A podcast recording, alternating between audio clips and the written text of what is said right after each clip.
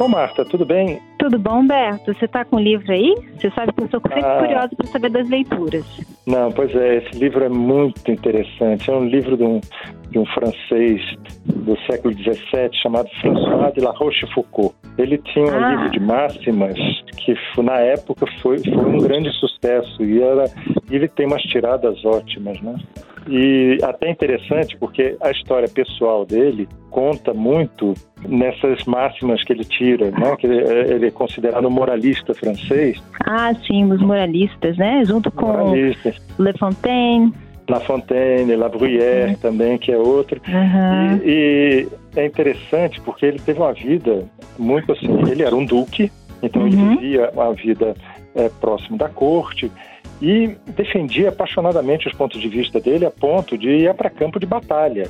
Né? se frustrou muitas vezes porque o jogo da política na corte era um Sim. jogo meio pesado que ele não entendia direito e não gostava, ou quando uhum. entendia não gostava. Então, a, as máximas dele refletem muito essa, assim, essa descrença. Essa vivência. Uhum. essa vivência, essa descrença. Você tem uma ideia?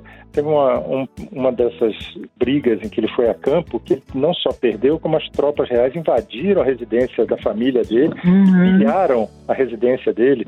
Então, era assim, era um, era um cara que realmente apaixonado pela, pela, pelo que ele defendia, né? E volta e meia Sim. se dava mal. Então, você uhum. tem uma uhum. ideia? Esse livro, quando ele escreveu, ele tinha tanto medo da repercussão que poderia dar, das pessoas se identificarem uhum. com ele, que ele mandou para um amigo primeiro, fora da França, para dar uma olhada, ver se ele não estava sendo cáustico demais, forte demais. Sim. O amigo gostou tanto que mandou para publicação. Então a uhum. primeira edição do livro dele é anônima porque ele não tinha autorizado. Ele estava escondido. Ah. O cara adorou, mas já achou que podia dar confusão para ele. E pelo contrário, o livro foi uma, uma febre na França.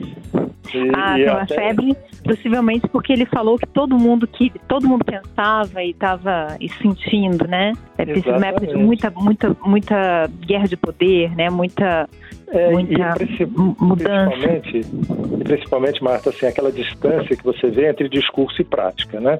Ah, na, na, corte se, se falava, defendia valores nobres e não sei o quê, e a prática era a conspiração, a traição, o golpe. Então, ele via essa diferença entre discurso e prática e, e as pessoas que estavam normalmente próximos à nobreza também percebiam esse jogo de poder. A e... velha hipocrisia.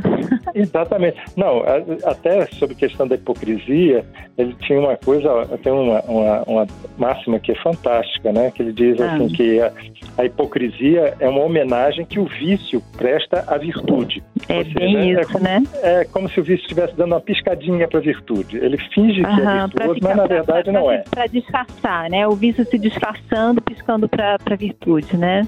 É, e tanto é que ele tem uma outra máxima que é bem nesse hum. caminho, que é assim, ele diz o interesse fala toda espécie de livro e representa todo tipo de papel, mesmo aquele de desinteressado. Mas nada mudou, né, Humberto? A humanidade é a mesma, né? A humanidade é a mesma. É, a gente às vezes fala do jogo do poder, mas na verdade esse jogo de poder está em todas as, as, relações que você tem. Às vezes Sim, dentro de não casa, é só política, né? É, dentro do emprego, na, no trânsito às vezes. Então ela, ela passa além disso, né? E La Rochefoucauld percebeu muito. Você sabe que esse livro dele, as pessoas pegavam liam uhum. e diziam assim: nossa, isso aqui é a cara de Fulano. E identificavam as pessoas.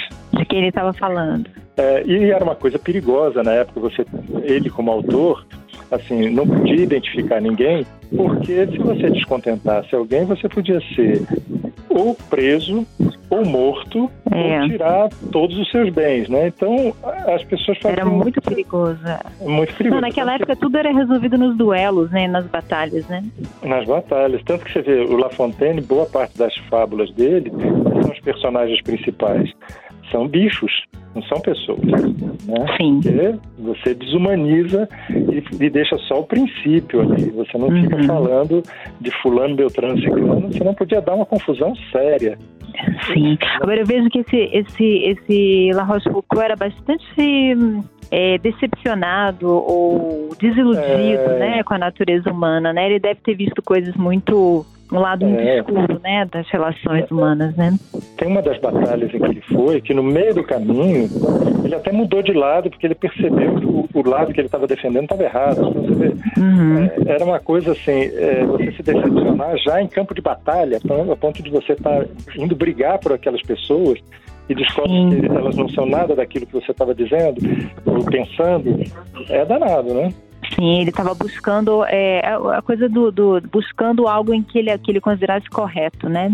É, e, não, e não encontrava muito a volta. É, e ele tinha então, até máximas nesse sentido. Ele dizia assim, por exemplo, se não tivéssemos defeitos, não sentiríamos tanto prazer em notá-los nos outros. É, é um comentário bastante é bastante ácido, né? É do lado do lado negro humano, né, da sombra humana. É, é, é. E até, assim, a falsa moral incomodava ele tanto que tem uma, uma, uma, máxima dele que é ótima, que ele diz o seguinte, os anciãos, os anciões não é, gostam de dar bons conselhos para se consolar por não estarem mais em condições de dar maus exemplos. É assim, era como se fosse uma, uma um arrependimento final. O cara fez muita besteira, mas aí começa a dar bom conselho. Agora eu vou dar valor à virtude porque eu não posso mais. É, exatamente. É, ele, ele realmente é bem ácido, bem crítico, né? É, mas é, tem uma a natureza humana tem algo que, né, que, que ainda existe, né? Tá, ele fala de um lado da natureza, não todos, mas de um lado da natureza humana que está aí, né? É verdade, infelizmente. E, é. e, até ele reconhece, de certa forma, que a fragilidade das pessoas também não, não ajuda a, a que elas se posicionem na vida, né? Tem uma hora que ele diz assim, as pessoas fracas não podem ser sinceras.